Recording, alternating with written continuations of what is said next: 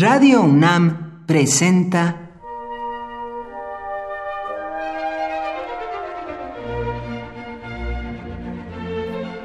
Cuaderno de los Espíritus y de las Pinturas por Otto Cázares.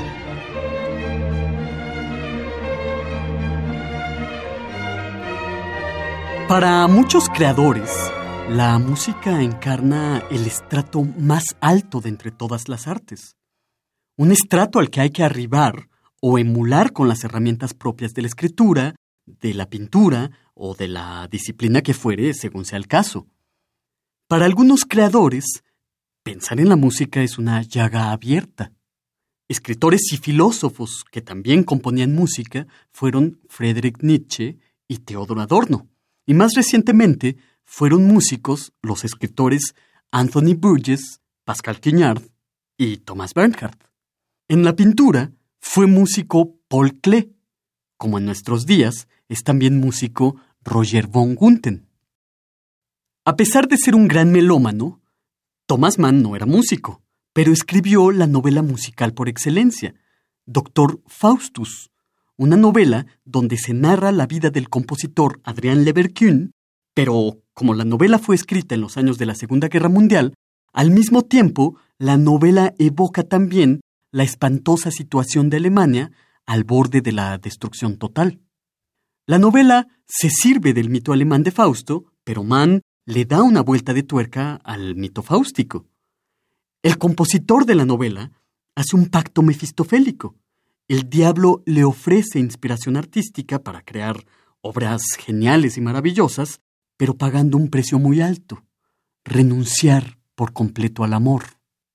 El artista genial, de la mano del diablo, padecerá una soledad espantosa, será estéril, por así decirlo, para la vida, pero en cambio será fecundo para el arte.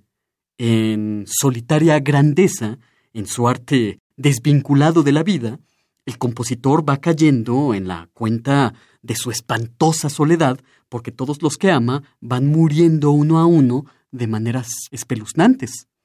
Así que el compositor, en su dolor solitario, concibe un solo proyecto artístico, borrar todo lo bueno y noble que ha dado la civilización, borrar todo aquello por lo cual los hombres han luchado, tomado baluartes o construido presas. El himno de la civilización, el himno de los valores humanos en el más alto sentido de la palabra, la hermandad, el amor y la alegría, es la novena sinfonía de Beethoven, una obra que tiene como fundamento la fraternidad universal dentro del ideario filosófico de Friedrich Schiller. La obra de arte que emprende el compositor del Dr. Faustus tiene como fundamento, por el contrario, la negación de estos altos anhelos contenidos en el ideario schilleriano, y vendría a ser una especie de antinovena sinfonía. Como Thomas Mann buscaba que la parte musical de su novela fuera musicalmente creíble, le confió la parte musical a alguien que además de ser filósofo, era músico, Theodor Adorno, el importante filósofo que perteneció a la escuela de notables pensadores que se llamó Escuela de Frankfurt. Theodor Adorno ideó todas las formulaciones musicales del personaje de Thomas Mann. El procedimiento musical que utilizó el compositor para crear su antinovena sinfonía fue el dodecafonismo o serialismo, como también se le conoce.